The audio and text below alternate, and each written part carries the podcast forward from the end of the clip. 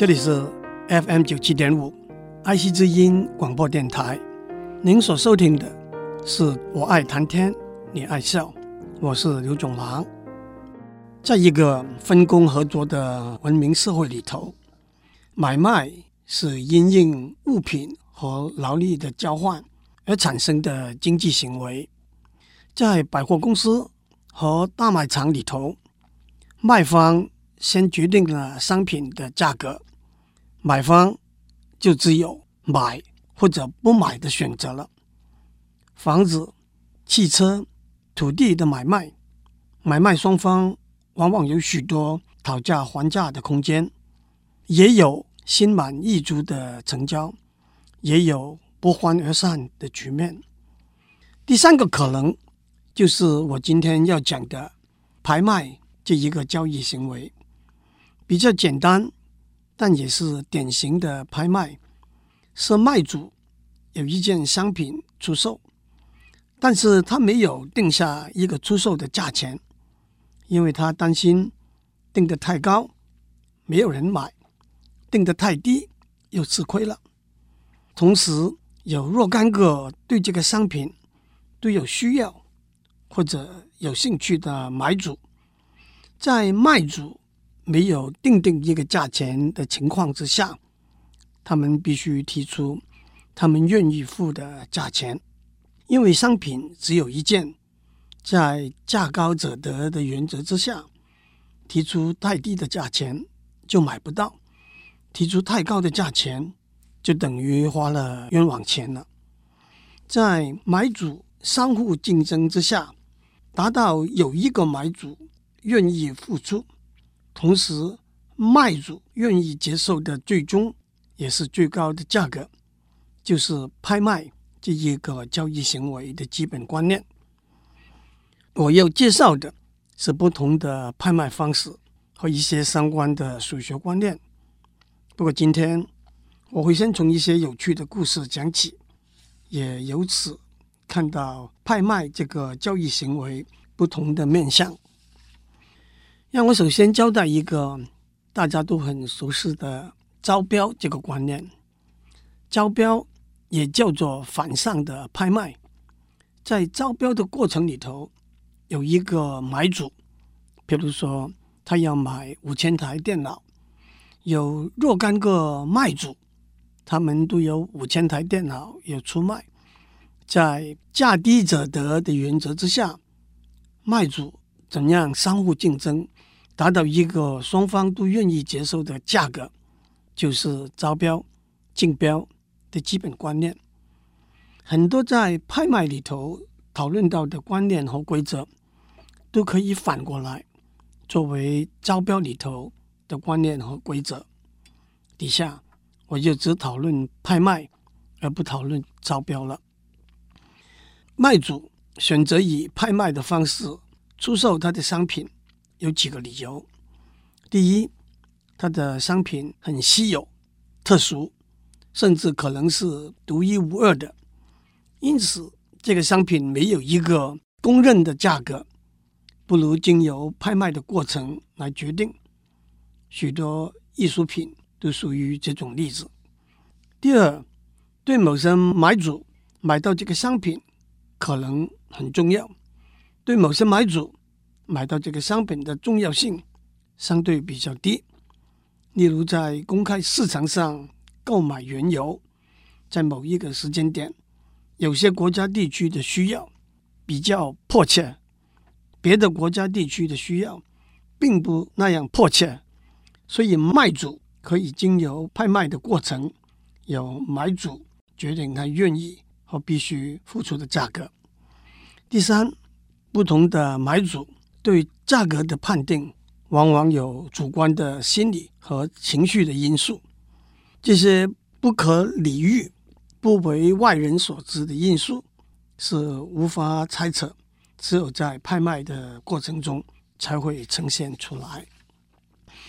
让我先为大家讲几个近来有趣的拍卖的故事。二零零九年二月二十五日，法国巴黎有一个由世界知名的拍卖行佳士得 （Christie's）。主持被称为“世界之拍”的拍卖会，拍卖刚刚在二零零八年过世的有名的服装设计家伊夫·圣罗兰 （Yves Saint Laurent） 的艺术收藏品。他的服装设计就是大家都熟悉的 YSL 标签。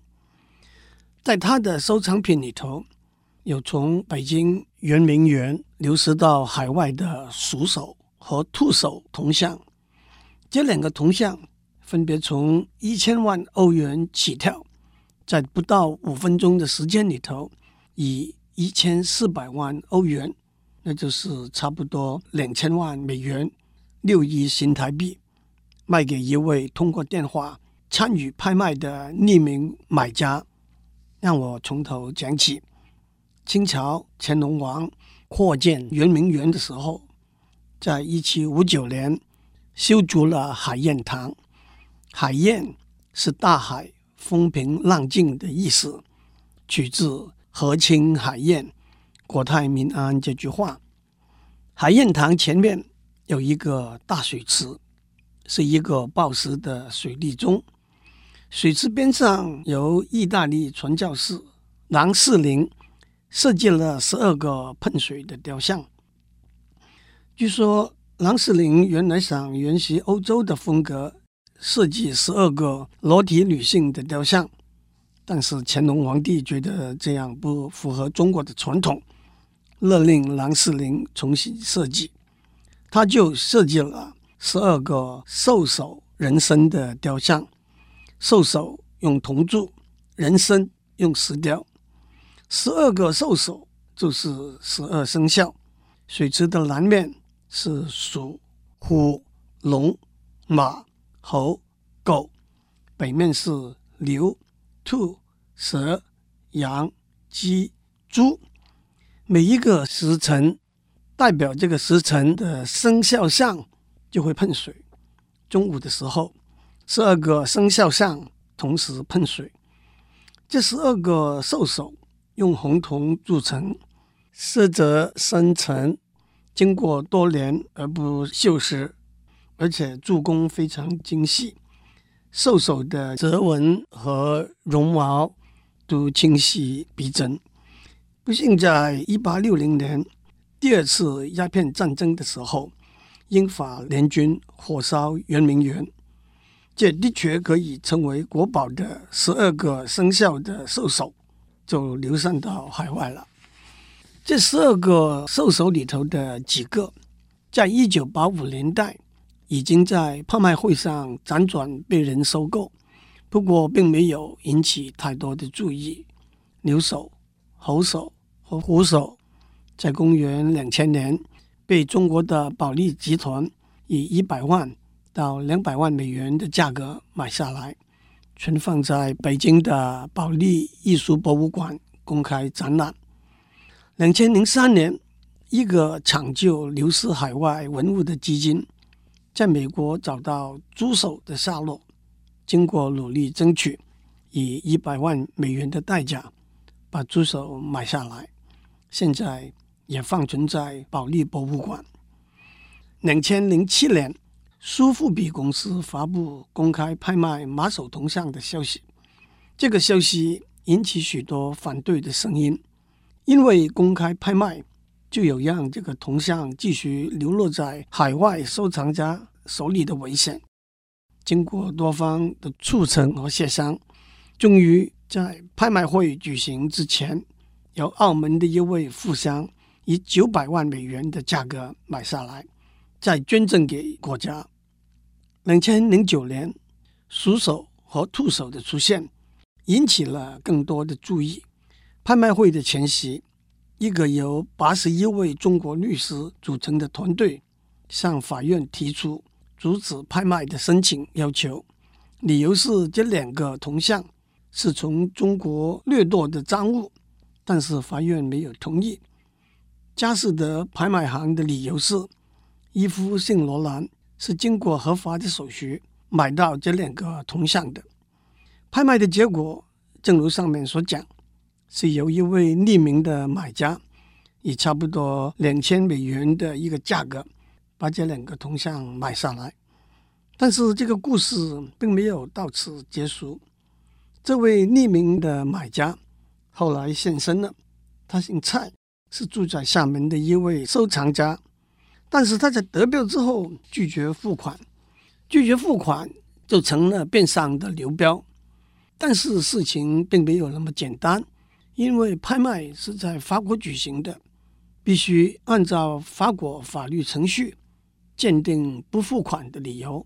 和买方的法律责任，而且这位蔡先生这样做也引起不同的反响。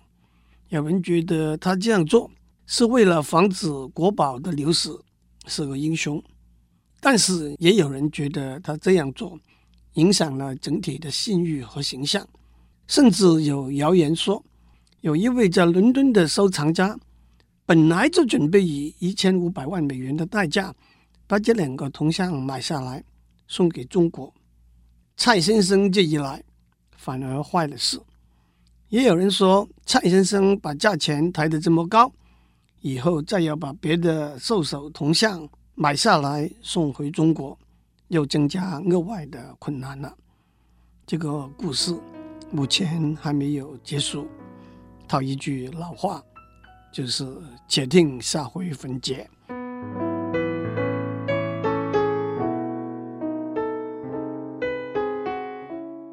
今年三月初，在纽约的一个拍卖会上，一位美国的收藏家把他收集的印度的政治和精神领袖甘地的遗物拿出来拍卖。这些遗物包括一副眼镜、一双凉鞋、一个碗、一个碟子和一个放在口袋里头的表。看过甘地照片的人，都会记得他挂在脸上那副椭圆形钢丝框的眼镜。拍卖的眼镜是他送给一位印度的军官的。据说，当这位军官请甘地给他灵感和鼓励的时候，甘地把他的眼镜送给他，说这是他的眼睛，让他看到独立自由的印度的远景。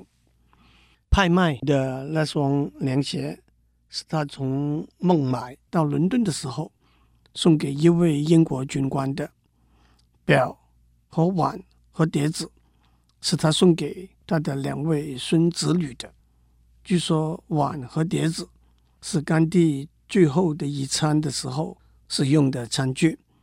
虽然拍卖的底价是两三万美金，拍卖开始之后不到两分钟。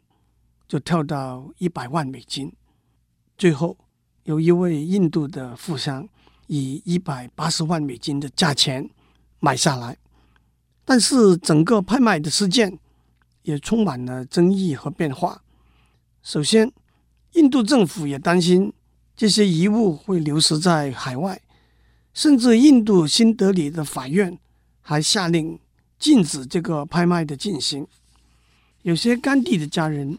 觉得这个拍卖违反了甘地一生对物质生活极度淡薄的观念，再加上拍卖的得主是一位过着极端奢华生活、有一个刚刚相反的形象的印度富商。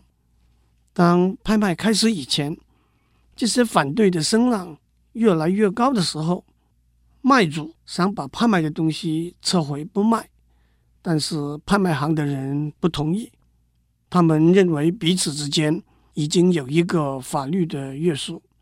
卖主又跟印度政府说，愿意把这些遗物捐赠给印度政府，以印度政府答应大量增加对穷人的援助为条件。印度政府认为这是对印度政府内政的干预，而拒绝了。不过到了最后，在印度政府出手资助的谣传之下，这位富商把这些甘地的遗物买下来，并且也把他们捐赠给印度政府。这个故事大概应该是告一个段落了。接下来，让我讲讲近年来白松露拍卖的故事。松露 （truffle） 是一种菌类的果实，它的形状是一团一团的，就像一个一个小的马铃薯。它的英文、法文、西班牙文、德文名字都是源自拉丁文 “tuber”，是一小团的意思。松露完全生长在地底下，可以说是地下版的蘑菇。不过，从植物学的观点来看，松露有些和蘑菇不同的有趣的特点。松露完全生长在地底下，可以说是为了适应自然环境，避免温度、湿度极端的变化的结果。松露生长在树的根部，例如橡树、松树。透过树的根部，松露和树交换彼此需要的养分。松露替树供应水分和养分，因为在许多情形之下，松露比树自己的根更能够有效率地从土壤里头吸收水分和养分。但是因为松露没有光合作用的功能，所以要从树根吸收糖分。松露繁殖的孢子是密闭的包起来的，不像蘑菇，蘑菇靠风。把铺露在表面的孢子散布，松露靠动物把它吃掉，孢子经由动物排出来的粪便来传播，因此许多松露散发强烈的香味，吸引动物在泥土底下把它挖出来吃掉。这就解释了大家都知道为什么可以靠猪或者狗来寻找松露的原因了。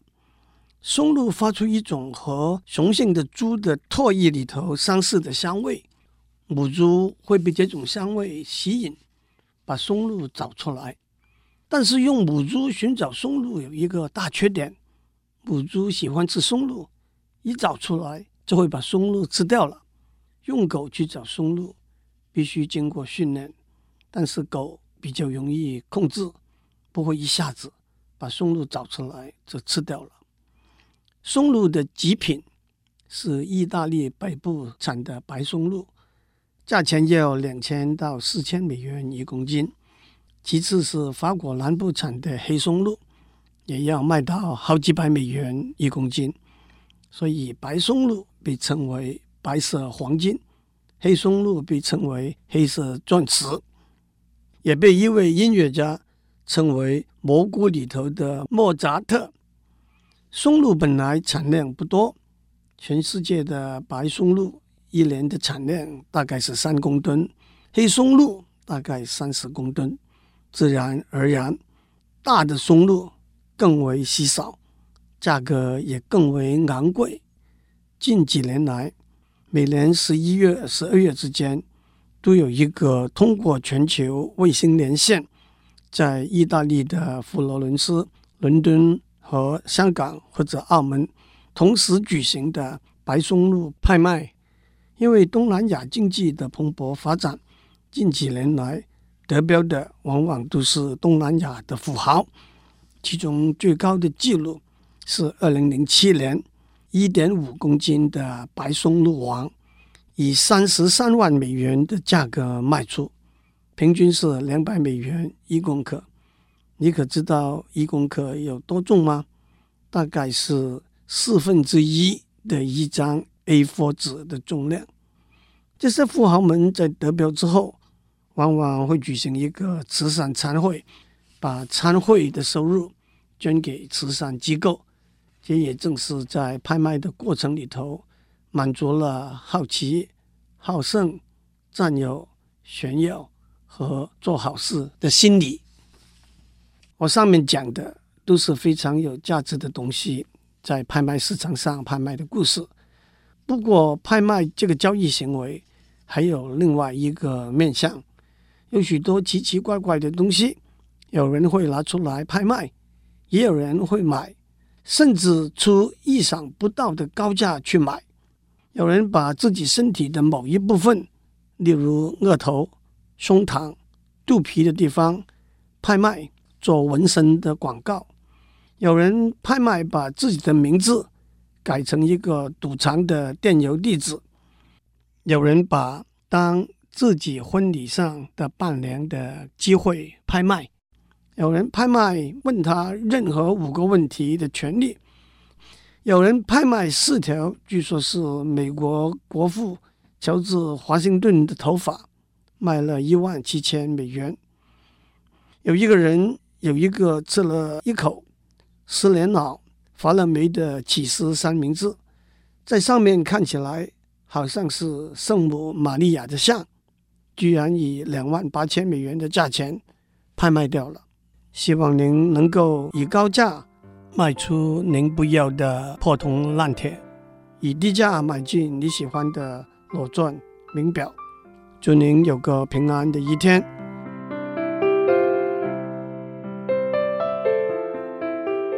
以上内容由台达电子文教基金会赞助播出。